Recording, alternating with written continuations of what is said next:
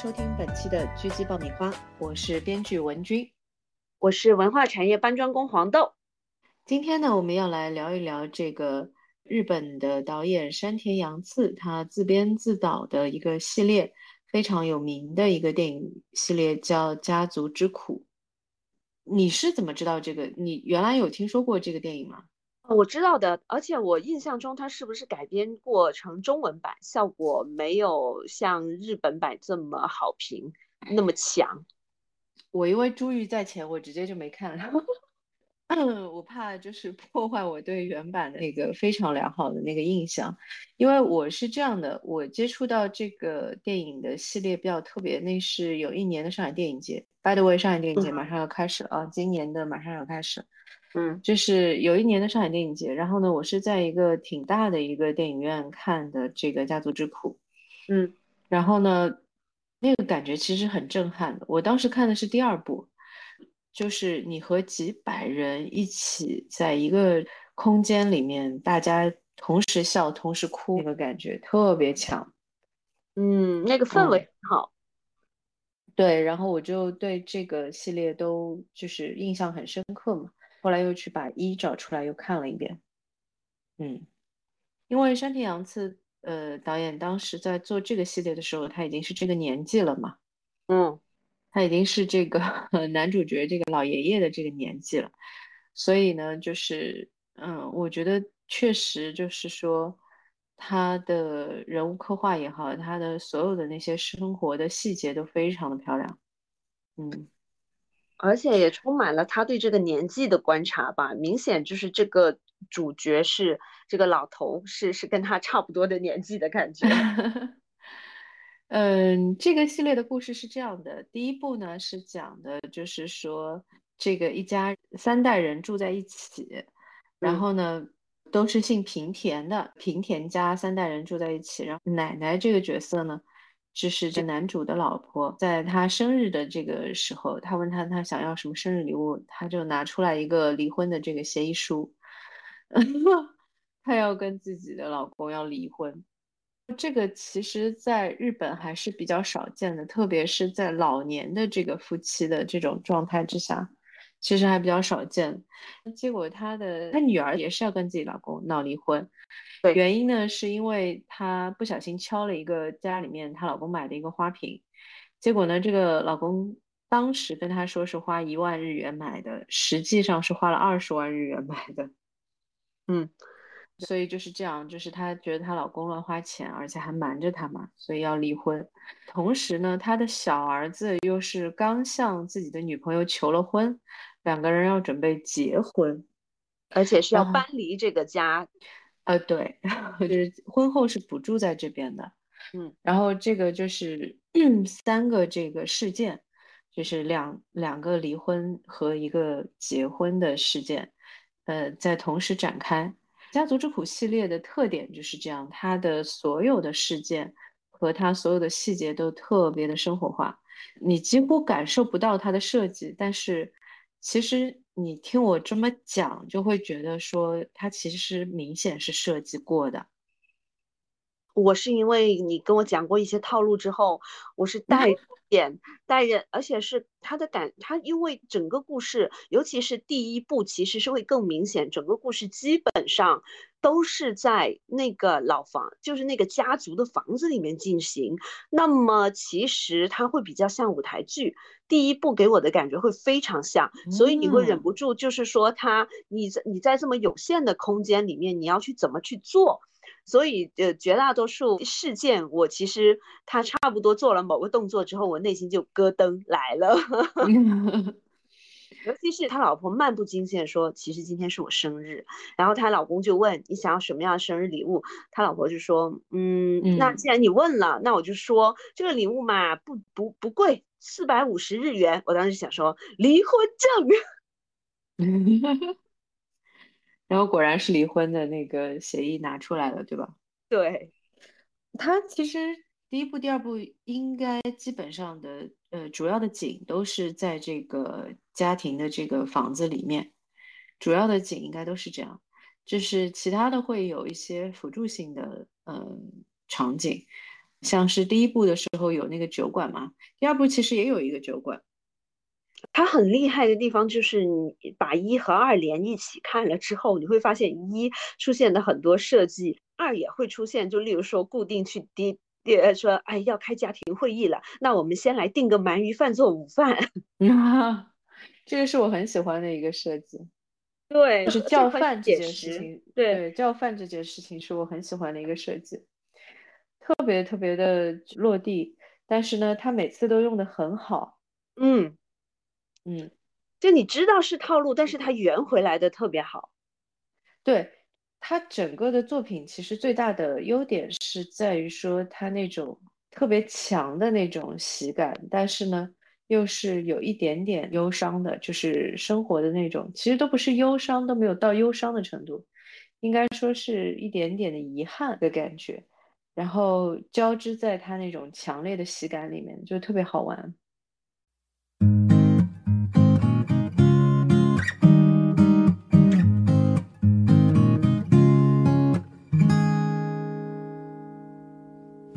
它里面 一的时候，我印象很深刻的是那个点，就是他和自己的这个女婿去喝酒，然后他女婿就看出来了，就他和这个酒馆的老板娘好像是眉来眼去的这个样子。哎，对，然后跑去跟 老婆告状了。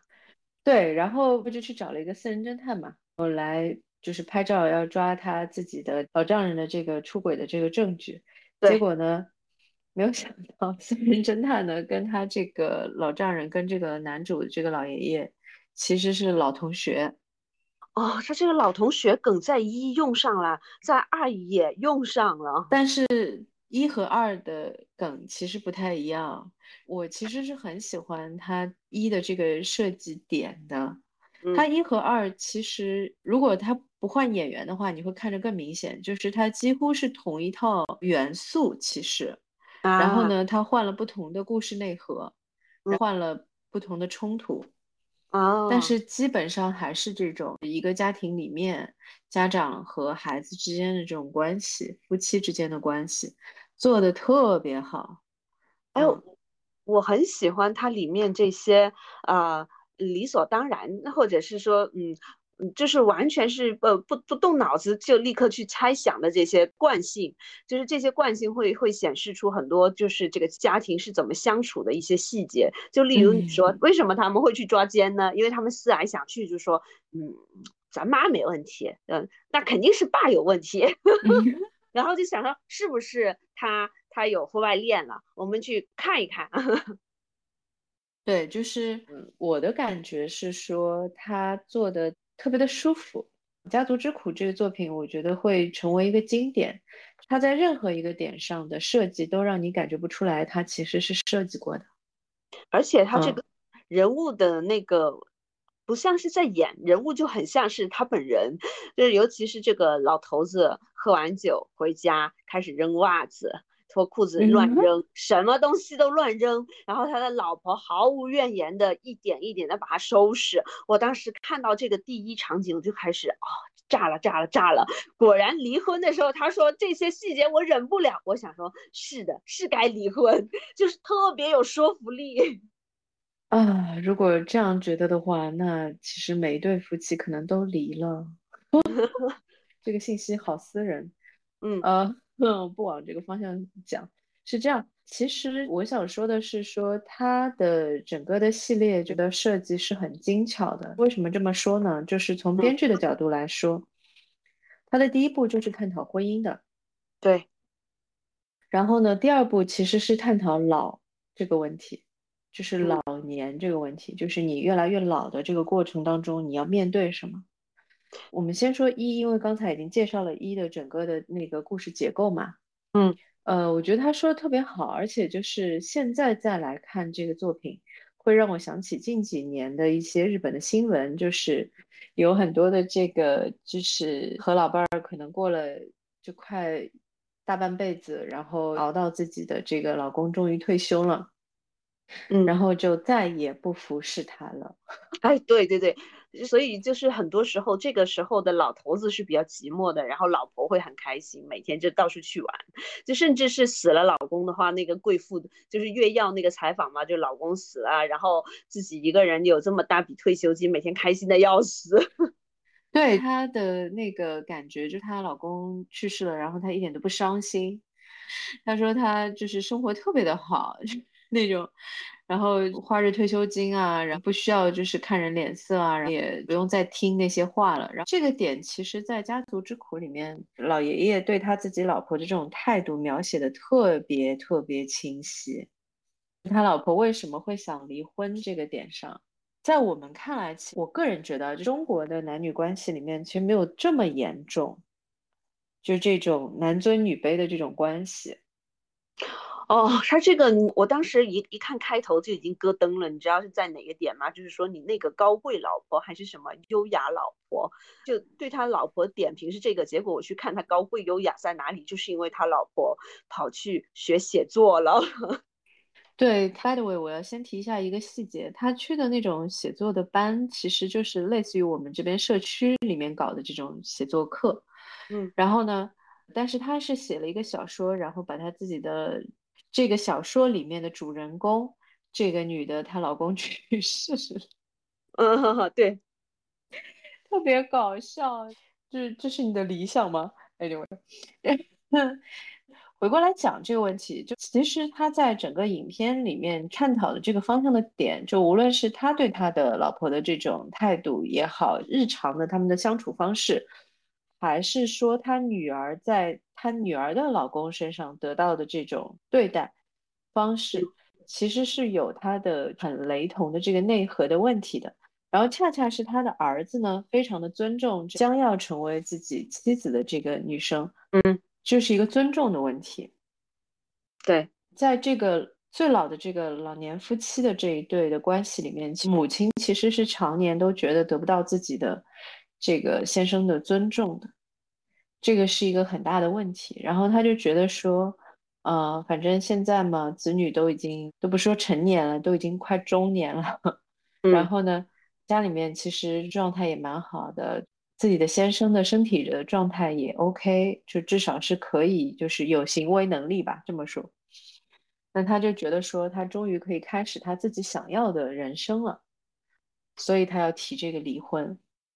其实他们的女儿想要提这个离婚的点其实是一样的，就是她觉得她自己的先生花了这么贵的钱去买一个花瓶，然后在这个价格上面来瞒骗她，这个其实也是一种不尊重嘛。嗯，所以我我是想说，这个导演编剧因为是他自己编剧的嘛，他自己编剧他自己导演的，嗯，他其实你看我这么一说，你就会觉得其实他的设计。是非常非常细的，嗯，他把这个三段关系是一个什么样的一个关系，然后这个关系里面的问题可能是什么，它是什么样的一个区别，包括就是最后这个爷爷和奶奶这一对最后不离婚了的点是在于说，他终于同意离婚了，啊，突然感受到一丝尊重，是不是？对，其实就是他妻子发现说，他终于明白了这件事情。他明白的恰恰是这样做是尊重了他的老婆的想法，嗯，和决定的，就是这是一个尊重的表现。所以最后他老婆也就原谅了他，其实是，就是说，那好，那我们不离婚了。这一点我总是觉得意难平。我觉得这个妻子这一块没有做更多的铺垫，突然间他就嗯不离婚了。哦，我就觉得说 有没有更多的让我再看一看？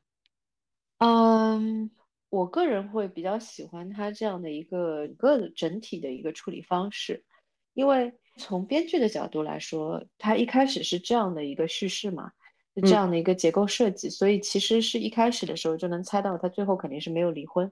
嗯，是，嗯，只是说我看就是看他这个过程是怎么走的。嗯，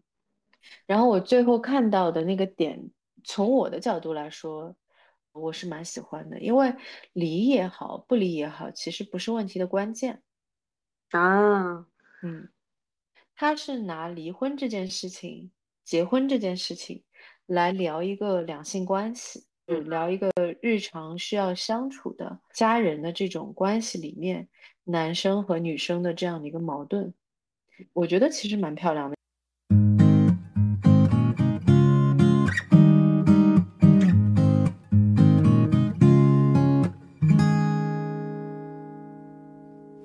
我觉得他把整个这个电影的系列起名叫《家族之苦》，也是很妙的一个点，就是说。他确立了一个家人的一个关系的前提，嗯，所有的这些人其实都是相爱的，然后他们的大前提其实都是在互相保护的，嗯，这个在《家族之苦二》里面其实表现的更外化一些，因为二的时候其实是在探讨就是老的这个问题嘛，因为我我原来有看过一个。我我蛮喜欢的，就是 我们艺术老师经常写京剧的一位 作家，就是他有这样一句话，他说：“生老病死，唯独这个老字最残忍。”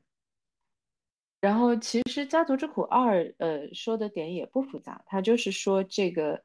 也同样是同一个演员演的。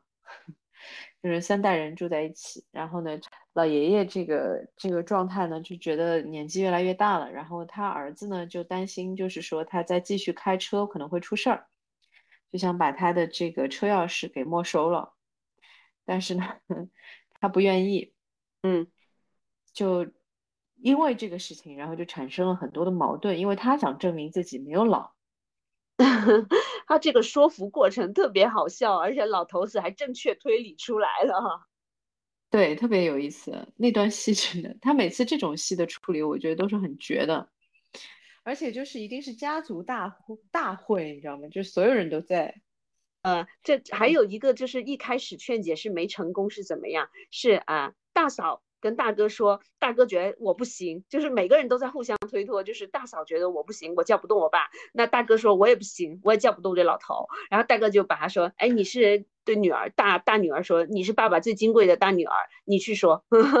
然后大女儿就对着那个小儿子说，你是我们家最小的小孩，爸爸比较疼你，你去说。呃，最后说你和你媳妇去说，因为你媳妇你爸也挺喜欢的。你觉得这个特别东亚，对不对？就是就是特别好笑，大家就会想说，谁在爸爸心中分量最重？那谁去说？你肯定没有看《Succession》，全球都一样。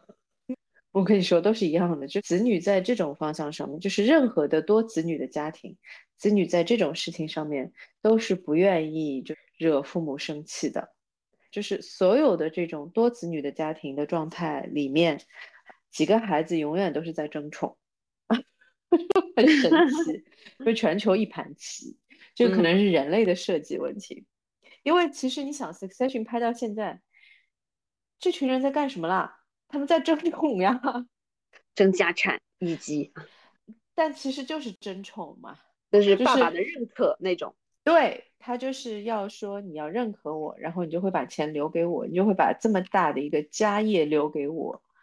嗯，这个是我要向你证明我是有这样的能力来管起这个巨大的一个媒体公司的这样的财产，嗯，蛮好笑的。哎，同样也是一个呃威严的、掌控欲很强的爸爸和底下一群小孩。我那个时候看那个 Succession 的时候，最有意思的一个点是这样子的，因为他当时在播之前的那个宣传就是说这个。剧是 base 在默多克的家族的那个，嗯，呃，关系上面嘛，嗯，然后有一个采访里面，正好那个嘉宾是默多克的女儿的朋友呢，还是他的，反正就是他说默多克的女儿就很喜欢那个剧，一集都没有落，每集都看，然后笑的不行，然后你觉得他在笑什么？我觉得他在笑，可可能就是。他会，他们会会比对吧？就是这种东西，这个东西对，像我们家这个不是，对，就很有意思。我觉得这种点其实就是蛮有趣的。还是在，还是再来说那个家族之苦，因为我其实个人觉得，就是想要写一些比较接近生活流的喜剧的编剧，其实真的可以认真研究，就是家族之苦的整个的编剧方式特别厉害。呃，其实它的设计真的是已经细到，就是说所有的那些细节里面都有了。当然，这个也是导演和编剧的他自己本身的人生阅历了，这个你抄不来的。但是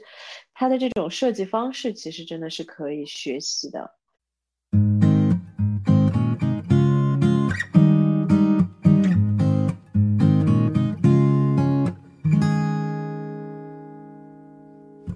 你看他一的时候说的是一个婚姻关系的问题，然后他把所有的人其实都是，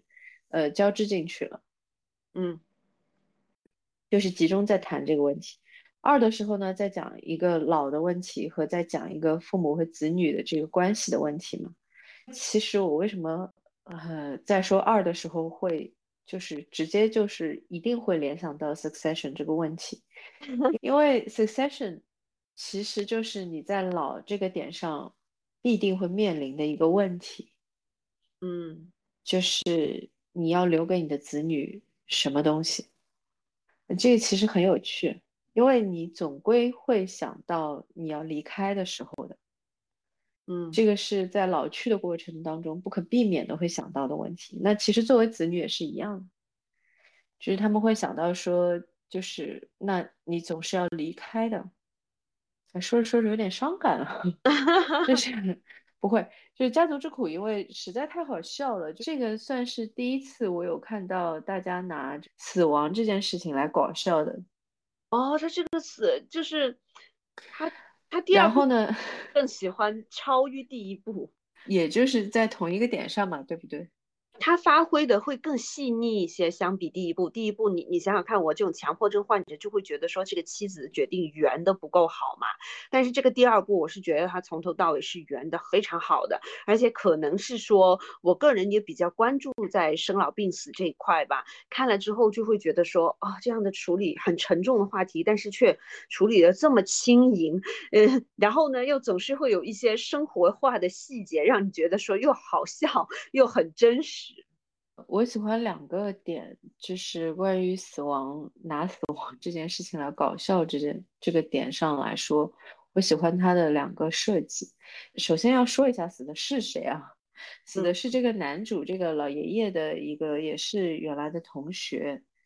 两个人呢也是在酒馆碰到了，非常多年，几十年没有见面了。然后这一顿酒喝得很尽兴，喝得很尽兴呢，然后老老爷爷呢就邀请他到自己家里过夜。因为太晚了嘛，嗯，结果没有想到第二天早上发现他好像是去世了，嗯，首先就是我最喜欢的两个设计，一个就是在这个点上确认他到底有没有去世这件事情，没有人没有人敢上去啊，对对，我记得。特别逗，就最后是那个谁是做护士的，对吧？里面有一个是是先他弟先先小儿子上去了，然后说他死了，但所有人都不信，然后再派第二个人去，然后是大女儿去了，大女儿吓得哆嗦，然后趴在老公怀里哭泣，然后最后就说见惯了生老病死的这个小儿子媳妇儿，呃再上去了确认死了，对。就还这个事情还没有结束，真是，就是这一个梗，它你看它的就是设计的精巧的地方和它就是说成熟的地方，在我看来，嗯，它就这样一个点，其实它是用到极致的，就是什么呢？最后就是说他们又叫了警察，嗯，打电话，结果警察吐的不行，你记得吗？对，是是菜鸟警察。对，就是来的那个警察呢，也是刚做警察，上去看到一个尸体啊，下来然后就在那边狂吐，然后这个后面还有很多这种很喜感的这种设计啊。但是我喜欢的第二个点就是很有趣的点，也是关于死亡这件事情，是说他们最后就是去办葬礼的时候，嗯，他呢知道他这个老同学是很喜欢吃银杏的。因为他们对，然后呢，他就偷偷的把那个银杏果呢，就塞到了他的那个衣服口袋里面，就是觉得说你带一点去那边吃，结果没想到的，铺满了他的脸，是铺满了他的脸，没有没有放口袋，是铺满了这个尸体的脸。对，然后主要是烧起来的时候，那个全都炸开来了，烧尸体的人都哆嗦，说你们是不是带了什么东西？对烧尸体的这个过程，就整个就火化的这个过程，整个就是噼里啪啦的，仿佛是在放鞭炮一样。嗯我当时印象非常深刻，因为我第一遍看的时候是在电影院嘛，嗯所有的人都笑到就是要抽过去了，你知道吗？啊呃笑的不行了。但是呢，其实他之前的最后跟他的这个老同学告别的那段话，大家又是哭的很厉害。嗯我就觉得这个导演和编剧的这个设计真的太厉害了。就无论是他的第一部这个集中讲婚姻问题的这个这个点，还是他第二部集中讲其实是老老去和死亡的问题嘛，都是非常就是集中的设计。其实，呃，设计本身就很漂亮，然后它的线索的穿插，包括就是说我其实个人觉得死亡这件事情，因为三大永恒主题嘛，战争、嗯死亡和爱情嘛。就是嗯死亡这个问题，其实大家是比较熟悉的，对于编剧来说是比较熟悉的，要怎么样来表现啊，包括怎么样来用这个死亡这个点。但是呢，其实老这件事情不是那么好写的，嗯它容易显得很苦涩。啊嗯，就是你要写一个特别喜感的一个感觉出来，你要有娱乐性，呃，嗯这是非常难的，其实。哦，这这一点上，我觉得确实是，可能导演本身他年纪也上来了嘛，所以他可以比较轻松去应对这一块。呃，对，他所以你看他的整个的 POV 更多是在这个老头子身上的嘛。啊，对，这个就很符合创作规律嘛，就是说你在一个什么样的年龄段，你就用那个年龄段的 POV 嘛。嗯，嗯对，其实这这一部戏更好的一点是，你其实如果是男性创作者的话，他经常出现问题是说他更关注他个人的这个性别的视角。那我我特地去看了他的编剧组成嘛，除了山田洋次之外，还有一个呃女性编剧是平松惠美子，这两个人是固定啊，配，他们两个就是《东京家族》啊，还有《家族之苦》啊，就是懂懂懂，一起合拍了好多部嘛。那其实当时我我看第一部的时候，我就会发现整个视野是他拍了男性的反应，同时也拍了妻子的反应。我当时就已经想一就想说，他一定兼顾了有有女性制呃有女性编剧在参与。后面去看了之后，就发现他们两个确实是搭配的非常好。对，我个人其实对于就他们第一部里面写男女关系的点是非常喜欢的。嗯嗯，因为第一部的时候其实很早嘛，那个时候所有的那些新闻都还没有出现，就是我们刚才说的那些新闻。嗯 做了几十年的家庭主妇，然后老伴儿去世了，然后啊，好开心啊，好 爽啊，一点都没有想念他的感觉，觉得人生这样好完美，然后就觉得哇，这是什么阴间新闻？但是，但是日本很多的老奶奶的这种采访都是这个状态的，那你就会理解到说，哦，她其实在她的婚姻里面是不幸福的，不是其他的问题，是不幸福。那么。家族之苦这个点其实比这些新闻的出现要早很多年嘛，嗯嗯，所以我觉得就作为一个创作者的这种敏感，呃，是很难得的，嗯嗯，因为我们很多时候会去写一些东西，是因为我看了这样的新闻，你知道我的意思吧？啊，我被他提有提这个，新闻，嗯对，他给了我这样的一个灵感，哦，然后，然后我会去想到说。哎，其实我可以设计这样的一对夫妻关系，然后他们主要的矛盾冲突会是什么呀？等等的。通常是创作者是从新闻也好，从这些就是社会事件里面去取得的灵感，然后再倒过来就是去做资料啊，去去做采访，就会觉得他们真的非常厉害。嗯嗯。而且这个故事里面，嗯，你看起来最后这个家族还是这么的看起来的幸福美满啊，但是我总是会在里面看到一些怅然和一些很有意思的点，就比如说他们家的习惯就是大儿子和他的臭习惯是一模一样，然后呢，都有都有一个能容忍他们的，都是一个在在怒气边缘中的。妻子，就例如说他这个呃最后想要第一集里想要提离婚的这个老头子的老婆，以及就是大儿子的老婆，其实在第一、第二集里面都在隐忍，就是说也就是有点忍受不了老公，但是还在隐忍的状态。我就在想说，他后面如果还会有续集的话，包括我们还没有讲、还没有还没有看的第三季，我都怀疑说迟早这个老婆的爆发会是其中一个导火索。然后还有一个就是说，他们家很经常的特点是大儿子在那嫌弃老头子。你看看第二集的时候，他们就明显所有人都在说老头子坏话，然后他们家的小孙子也在嫌弃他的大儿子。就就等他走说什么呀？就是会会这样说自己的，很有传承感，对不对？对对对，就特别有，就是一家只有一家子生活才会感染到的一些东西。就是儿子看不惯老子，然后呢，儿子的儿子也看不惯老子。对对对，就很好玩。嗯，但是他用的这种叙事方式呢，也不会让你觉得看着就是有苦涩感或者有沉重感，所以其实我真的蛮推荐《家族之苦》这个系列的，看着非常的轻松，但是呢又会让你想到很多自己的家庭关系里面的问题，然后同时呢又会想到一些其他的问题，但是呢也是就是没有那么沉重的东西。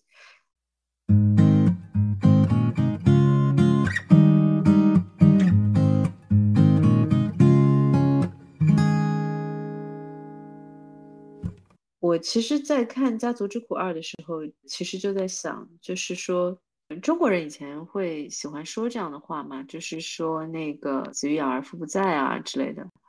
等于是说和父母相处的时间其实是很短暂的。然后我在看《家族之苦》的时候，其实是在看二的时候，呃，其实就是在想这个点，因为现在的家庭关系其实是比他所描写的这种的关系要疏远很多的嘛。嗯，特别是在国内，你不太会有这种，因为我不知道日本有没有啊。但是反正我觉得国内是不太会有这种，嗯，三代人住在一起的，非常少见。应该可能会有那种短暂的住在一起，就是说父母可能要帮自己的子女去带孩子，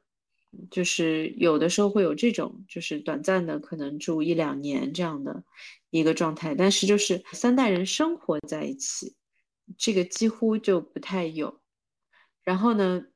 我就在想，其实蛮美好，就是它会非常的吵闹，然后会让人觉得有很多时刻可能就真的要忍不下去了，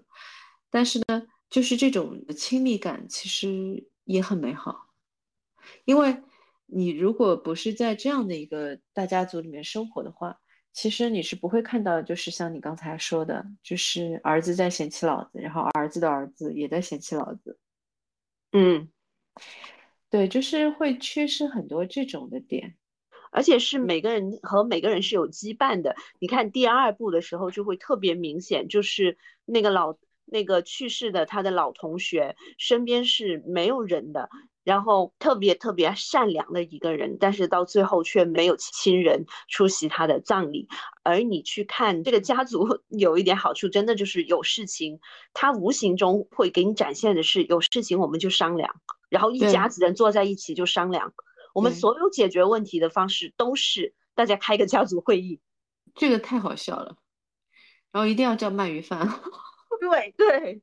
你一定不能自己做饭，太累了。对，就哎，特别的生活特别好，嗯，而且其实他在一和二里面，你几乎看不到他的切口，嗯，就是因为他的切口真的非常非常的微妙，他几乎就是手术刀的这个尺寸的感觉。就什么呢？他在一的时候是这样子的，是他小儿子的那个未婚妻，嗯，上他们家的第一天，结果他们要开个家族大会讨论离婚这件事情。啊，非常抓马，非常巧合的，其实，呃，对，然后呢，他，我为什么说他用了一个很小很小的切口呢？就是他的这个未婚妻其实父母是离婚的，嗯，然后他在中间点上就突然觉得说，虽然就是大家都在吵啊，这样子吵吵闹闹的，但他觉得非常好，你记得吗？嗯嗯嗯，他觉得这是很美好的一件事情，因为。他自己的家是说，他的母亲其实是离家出出走的，都不是说离婚的问题。就直接收拾行李，然后人就人就消失了。然后呢，他哥哥又是那种就是不太热衷于和家人联系的这样的类型，他就感觉说他其实已经没有大家庭的感觉了，已经很久没有了。然后 他在这边看到他们为了两个老人要离婚的这个问题啊，吵成这个样子，一家子，对，一大家子，而且是他觉得好美好啊。嗯，哎，这点这点又对应上了两个小朋友，就是他们家里最小的孙子辈的那两个小朋友说，对，又开家庭会，快走快走。两个小朋友是没有办法体会这个的，他小的时候其实包括他的这个小儿子。能想到的都是我要逃离出这个家庭，因为这个小儿子是家里的什么粘着剂，说所有家里一天到晚吵吵嚷嚷的，所以就是说最后是家家里。呃，不行了，说把他叫回去住，就是嗯，帮忙缝合一下家庭关系。但是你到第二部结尾的时候又很有意思，他经历过了这个照顾照顾老婆的外婆，然后以及经历了这个啊爸爸的老同学死亡之后，他突然间意识到这个丈母娘很不容易，照顾这个外婆也很不容易。哎，如果可以的话，我们要不要几个一起住呢？对，又重新回归到了这个家庭，而他。对照，呃，以及这种粘合，你你会觉得说它是悄无声息的，它只有几个抓马的点是突然间来，但是它又缓缓的、非常丝滑的衔接上了日常。对，其实这个点就是我前面想说的那个点，就是他们是一家人嘛，就是无论他们这个中间发生什么样的一个争吵啊，什么样的一个矛盾冲突啊等等，就包括就是他们有的时候也会互相指责啊。互相耍一些小心思的东西，但是他们是相爱的，嗯，然后其实就是还是一家人的感觉，就我就觉得他整个家族之苦的这种感觉就特别好。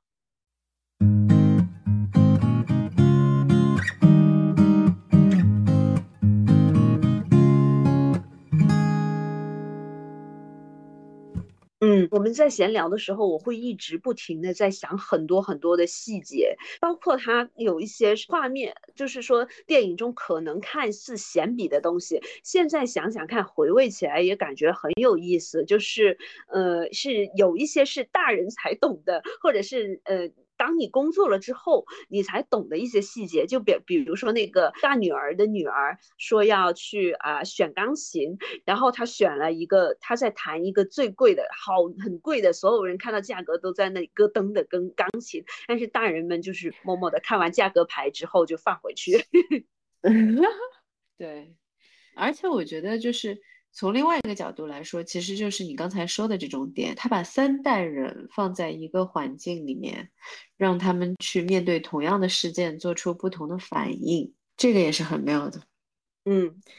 他这个编剧了，就是我特别喜欢他的手法的点，就是在这种点，他的切口真的是小到让你几乎感觉不到，但是呢，其实又是很妙的。嗯。所有的这些，当他把不同的年龄段的这个不同的代，就是代际的这个角色都放在一个场景里面，面对同样的事件的时候，这个本身的他的戏剧冲突就很强烈了。其实，嗯，很有意思，就是无论是它的相似性还是它的差异性，其实都很好看。就是相似性，就是像我们刚才一直在说的，就是说，嗯，他儿子是怎么嫌弃他的，他儿子的儿子也是怎么嫌弃他儿子的，嗯，就是这个其实是相似性嘛，因为就其实一代人和一代人的关系可能就是这样的。那差异性就是说不同代的人思考问题的方式，然后因为他们的年龄，因为他们的社会阅历，因为他们的整个的家庭身份是不一样的，所以他的。就是思考结果，他做的决定永远是不一样的。对，那很有意思，嗯，而且他们所做的选择是完全符合他们这个人设的。就是例如说，他那个大儿子就就很好笑，每一集都在说我要去上海出差。然后第一集的时候，他上海出差之行为什么取消了呢？就是因为他们说很可能你要想好，万一万一爸爸明天不行了怎么办？那这种举办葬礼啊，什么出殡大概要几天？然后他大儿子就思考了好久，就说啊，那那就呃跟上司请假吧，去不了了。到第二集的时候又出家，就是家里家里就是爸爸的老同学在家里去世了之后，那大家叫他去打电话，他说那个啊医院电话呃。是是多少啊？是幺幺零还是什么？哈，就完全没有生活常识那种，把他老婆给气的。呃，你发现没有，这个角色是非常忠于自我，就是 始终如一。对，就是大儿子这个角色永远都是这样的。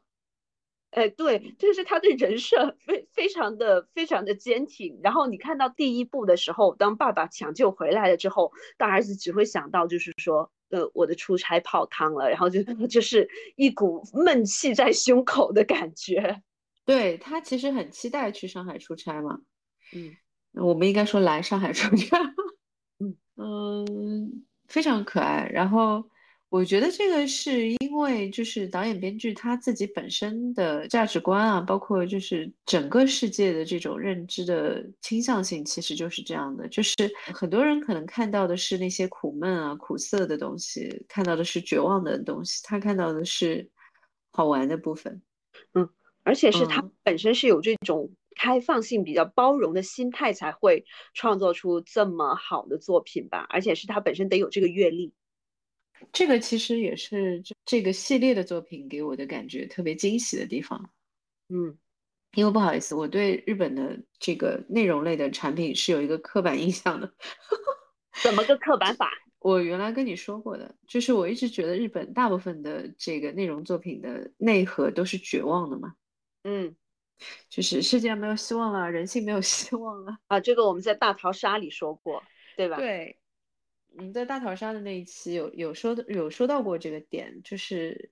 也不知道为什么，可能是岛国的关系，我也不知道。我看他们大部分的作品，就无论是文学作品还是影视作品，包括他们的很多的漫画作品，嗯，它有两个方向是就是绝对主流，就是一个就是很燃嘛，嗯，就很热血、很燃向的那个方向。那还有一个方向就是这种很丧啊。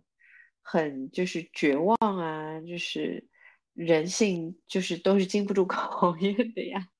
嗯，就都是这种方向。我的感受就是他很多的作品的内核其实就是很绝望，嗯。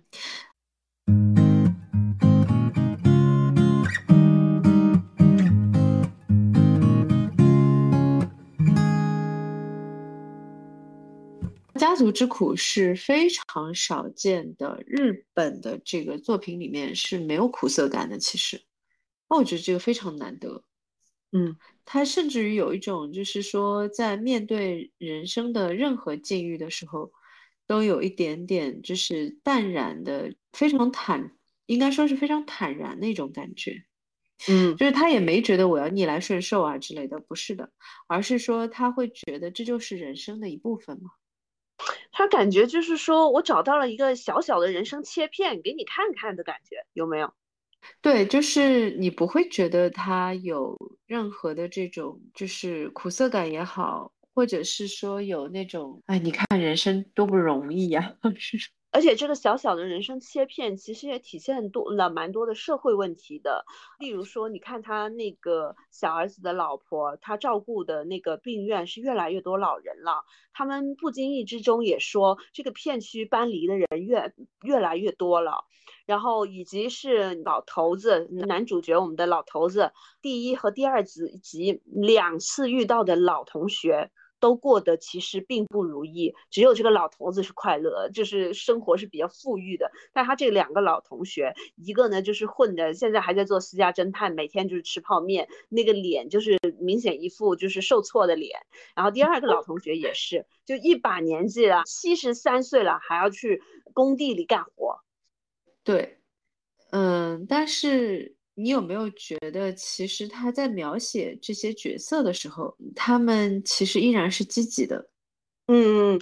就是，嗯，他并没有就是把他们写的带这种的苦涩感，就是他没有觉得说，哎呀，你看我都这么老了，我还在工作啊之类的，就没有。就是那个 私家侦探，他其实就是他觉得自己可厉害了。哦，这其实是个在你旁观的观众看来，他就是那种混得很不好的那种私家侦探嘛，你知道吧？就是那永远是去办这种看起来就不是很重要的 一个案子，就永远是去偷拍别人的什么婚外情啊，就是都是这种。但是呢，他自己很自豪的，觉得这可专业了。你看他一套就是。就很有这种腔调的那 那个感觉，就是偷拍一张照片啊，然后放那个录音笔，放的就是很，就他自己觉得很 settle，大好吗？包括就是说他提供那个照片给他的那个客户的时候，还特地把 那个 老爷爷握着那个酒吧老板娘的那个手的那个部分还画出来，圈出来，圈出来，太好笑了。就是他对于自己的职业状态其实很自豪的那个感觉，然后第二部里面他的那个老同学其实也是的，就是觉得自己不得了，还可以再干十年那种感觉。我当时就是那一段就觉得好像很很很尊重他，但是又觉得很心酸。就是那个带他们去去这个老爷爷呃住的房间的那个人说的，就是他说呃。呃，他觉得或本来其实他可以领低保的，但是他说他不能这样的对国家。对，就是我觉得日本这样的老年人可能挺多的。嗯，哎，而且我更喜欢的是这部戏里面所有的一些细节是带带着那种，他不是居高临下的怜悯啊，而是他尽可能的用一些细节去让你用客观的镜头以及。一些琐碎的细节，让你去了更加了解这个人。我当时很心疼这个老爷爷的细节，就是因为他真的铺的很到位。包括他为什么会觉得他喜欢白果，因为是他小的时候家境很宽裕的时候，家里有那个银杏树。对，就是他里面所有的角色都是这样的。包括那个老奶奶要跟他闹离婚啊之类的，就是所有的这些角色，他们在生活当中遇到的这些困难也好，他们遇到的这些挣扎的点，他其实完全没有用这种就是怜悯感的东西去写，他们所有的角色都不需要被同情。嗯嗯。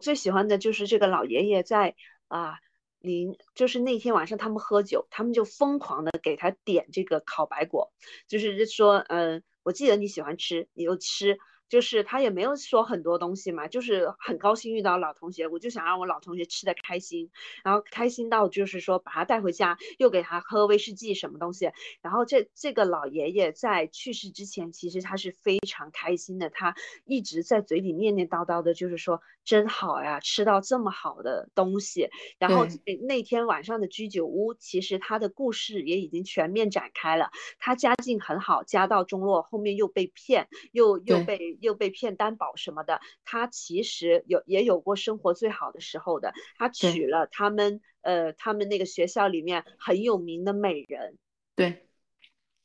然后整个人的故事其实寥寥几笔已经给你刻画出来了。哎，他是不是就是日本的那个泡沫破掉的那一对对对，就是的，对我记得是。就是房地产嘛，他他说他买了房地产什么的嘛，然后碰上泡沫经济。对，就我觉得他选择的角色都非常是落地的这种质感，然后呢，每一个角色他都给了非常充足的这种尊严感。嗯，这个是我非常喜欢的。对，因为第一部的时候他们在谈离婚的时候。就是他们子女也有在说嘛，说妈妈那个，呃，有可能就是别的老头追求你是看上了你的钱，你记得那个点吗？啊，记得。然后他说离婚我不要家产，嗯，那你怎么生活呢？对，说你这个太天真了，你怎么生活？他说哦，我弟弟的小说最近卖的非常好，对，他的版权在我手上，对他有收到版税的钱嘛。嗯，就是你会觉得说啊，其实就是他会给每一个角色去给足他们这种就是尊严感的东西。嗯，这个我是非常喜欢的，我很喜欢这种的设计。而且他铺垫其实铺垫很足的，为什么他会这么自信？就是想要离开老公，就是他一开头也已经说了嘛，你那个高贵妻子什么的，在学创作什么的。哎，他们在酒酒居酒屋瞎聊的已经说了，说，哎，你你你那个大舅子是那个知名小说家什么什么，是吧？对。对，你看他铺垫就已经铺垫好了，为什么妻子会呃在创作方面很有天赋？就是因为他的大舅子就是个小说家呀。这可其实他妻子这一这一生也是被压抑的一生，因为你看大家都在，假如在同一个天赋起点的话，那他他弟弟就可以做作家，他可能要囿于这个育儿，呃收拾家里。对，然后要一直到连他的外孙啊，然后孙女啊这种都已经。就是挺大了，然后他才有机会去重新开始自己的人生，嗯嗯，然后你就会觉得说哇，就特别不容易的感觉，特别酷，对，但是又是特别酷的，嗯，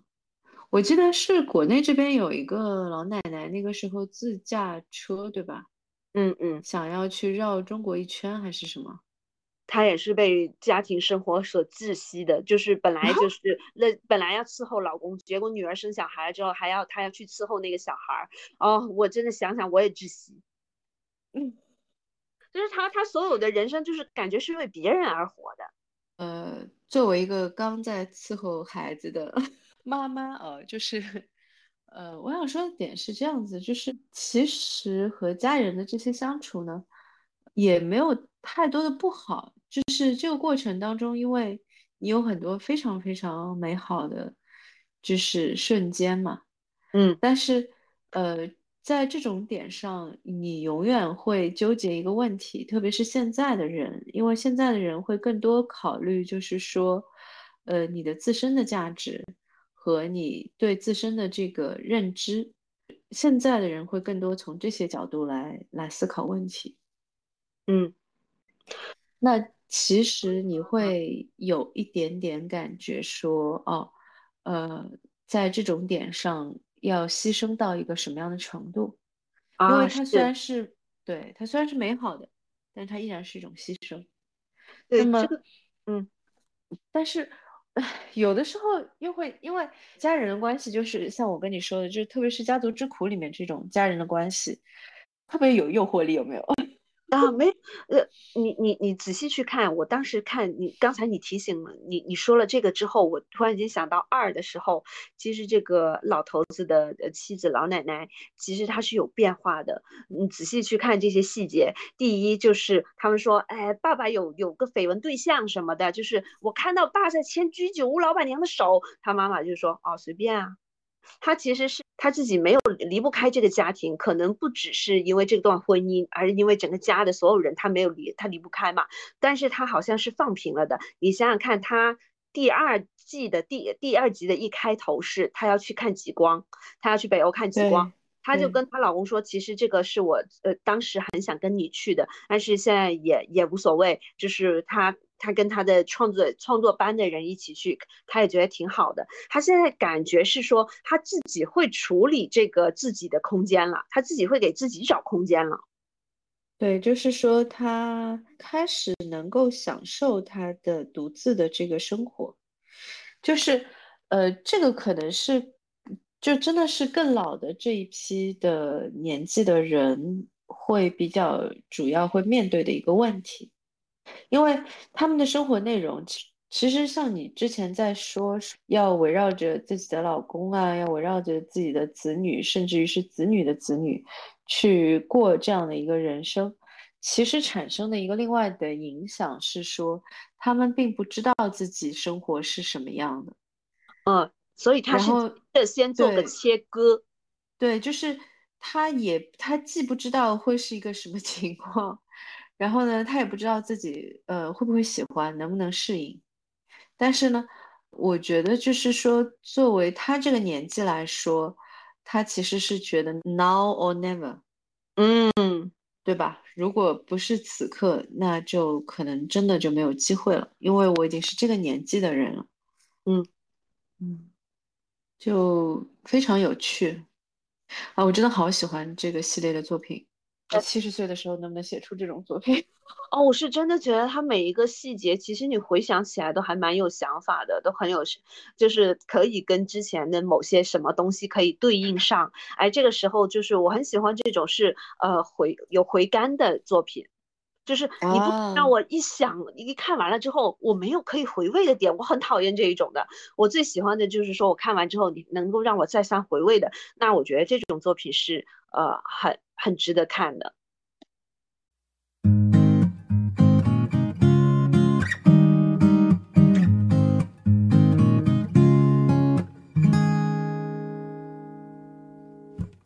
家族之苦是一个，其实每次看都会有不太一样的视角跟感受的作品，然后也会觉得，就是说，如果呃生活当中有遇到和家人的矛盾和冲突的时候，其实可以拿出来看一看的作品。然后我那个时候在想，其实人世间也算吧，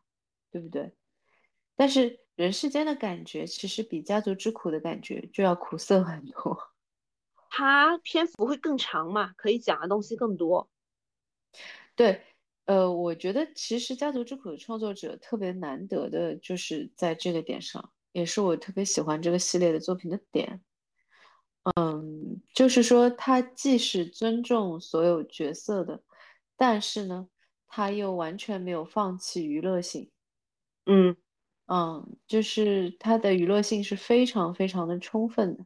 他看到了所有这些日常生活当中家人的相处过程当中好笑的点，嗯嗯，我觉得这个是特别难的一件事情。你能够在一个最日常的场景里面去找到好玩的点。对，我那个时候啊，是哪一个戏啊？《The Romance》里面就是有一个，我有跟你说过的，对吧？就是这个也是我就是最喜欢的这种日常场景里面的喜剧，它是它是一个英剧，然然后而且是做到极致的这种感觉，就是有一个人，呃，是家族之苦就是这样，这个人是类似于是一个政府的这个公务员，嗯，然后呢是做什么城市规划的，他其实早上的时候呢捡了一部手机。目睹了一个车祸，然后捡了一部手机，他以为是这个车祸的这个昏迷的这个病人的，然后结果呢，他去上班之后呢，就接到了这个手机打来的电话，对方呢是绑架了这个手机的主人的妻子，哦，然后是等着这个人去送赎金的。这天呢，他正好因为就是嗯工作表现不佳，被他的上司在约谈，结果他的上司呢其实是他的前女友。然后他们在聊的这个过程快要聊完的这个点上呢，他的手机又响了，就是这个手机又响，他就很想接，他不敢不接嘛，主要是，但是呢，他又有点不太敢接，因为就是还坐在他这个 领导兼前女友的这个办公室里面，然后而且他的这个领导就是还跟他说说不准接 他就是试探了几次，最后他还是接起来了。这个里面最好玩的地方是什么呢？就是对方要求他，呃，五点去什么什么地点去送赎金嘛。嗯，他一开始是想答应的，直接就是答应的，结果没想到他这个领导说五点你还没有下班呢，然后呢，他就会说了一句说。呃，六点半可以吗？然后，然后对面的那个劫匪直接就愣住了，你知道吗？就是这是个长很长很长的一个停顿，然后对面就答应了，就实在太好笑了，你知道吗？嗯，因为我还没有下班，我可不可以六点半过来送赎金？我个人其实就很喜欢这种日常的场景里面。就特别好笑的这种的点，嗯，因为我觉得《家族之苦》是充斥着这样的一个笑料的，哦，它里面就特别特别的多，就包括就是说，你看，就是他女婿本来是跟着他两两个男的都很苦闷，然后一起去喝酒，结果他女婿呢哎，看出苗头不对，他怎么跟这个居酒屋的老板娘有点眉来眼去的，什么情况？嗯，然后就决定要去找一个私家侦探去调查，结果没有想到这个私家侦探竟然是他的同学。嗯，就这种的，特别的情理之中，意料之外，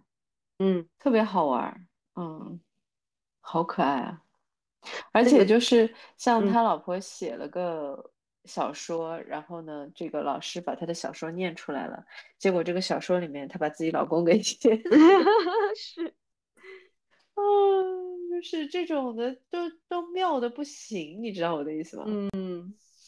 特别特别的妙。哎，太可爱了，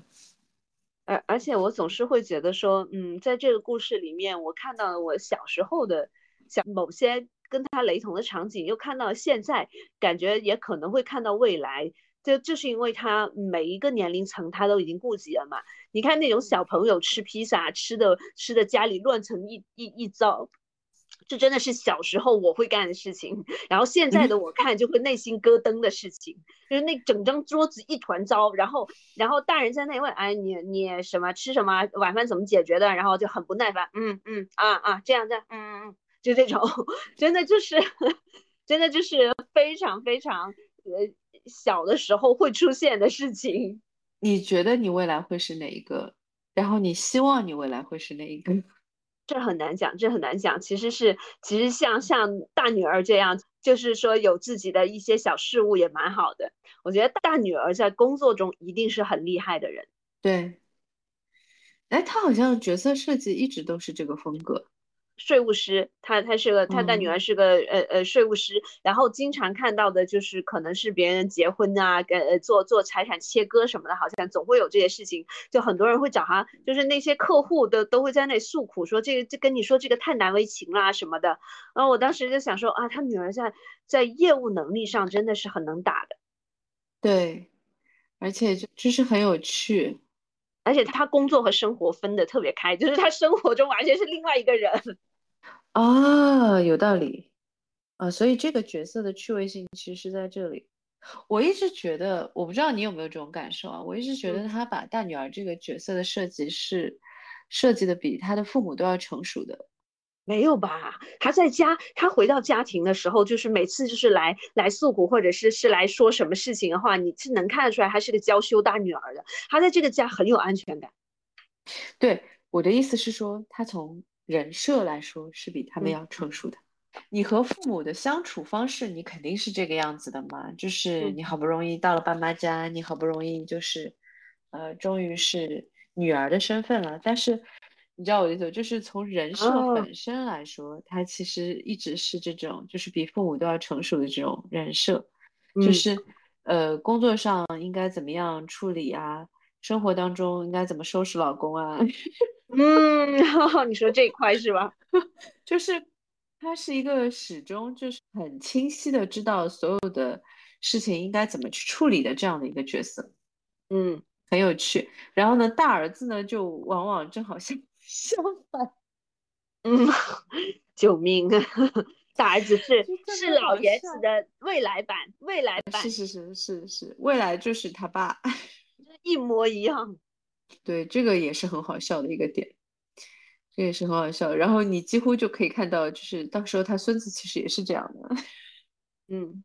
但是又有一点，就就你不觉得这是一个不好的事情？就是你虽然觉得说，哎，男人，但但是就是说，呃，他依然是有这种大的家庭，然后虽然是可能这个。呃，遗传的是毛病啊，但是是有这种大家是一家人，然后非常的相像，然后未来的这个轨迹就是这个样子的，这样的一种感觉，就是大家都是一家人的感觉，这个感觉而且还是蛮好的。所以很神奇的是，他们不会给你讲任何大道理。这部两部片子没有任何，连一句就是超级金句都没有。他就是呃，默默的告诉你，就是碰到事情我们是这样解决的，呃，我们呢是这样想的，嗯，我我会采取什么样的措施，嗯，他就这样了。他就是展示出，他就是截取这一小片的生活碎片，告诉你，就是他不不给你说教，嗯，对。就是他特别的生活嘛，嗯，就是他是没有设计任何的这种和生活日常不太会，呃，就生活日常里面不太会出现的这种京剧，或者是长篇大论的这种，就是人人生叫什么人生哲哲理啊，这种这种就是他是没有这些的，嗯，特别好，就整个气质感觉就特别的落地，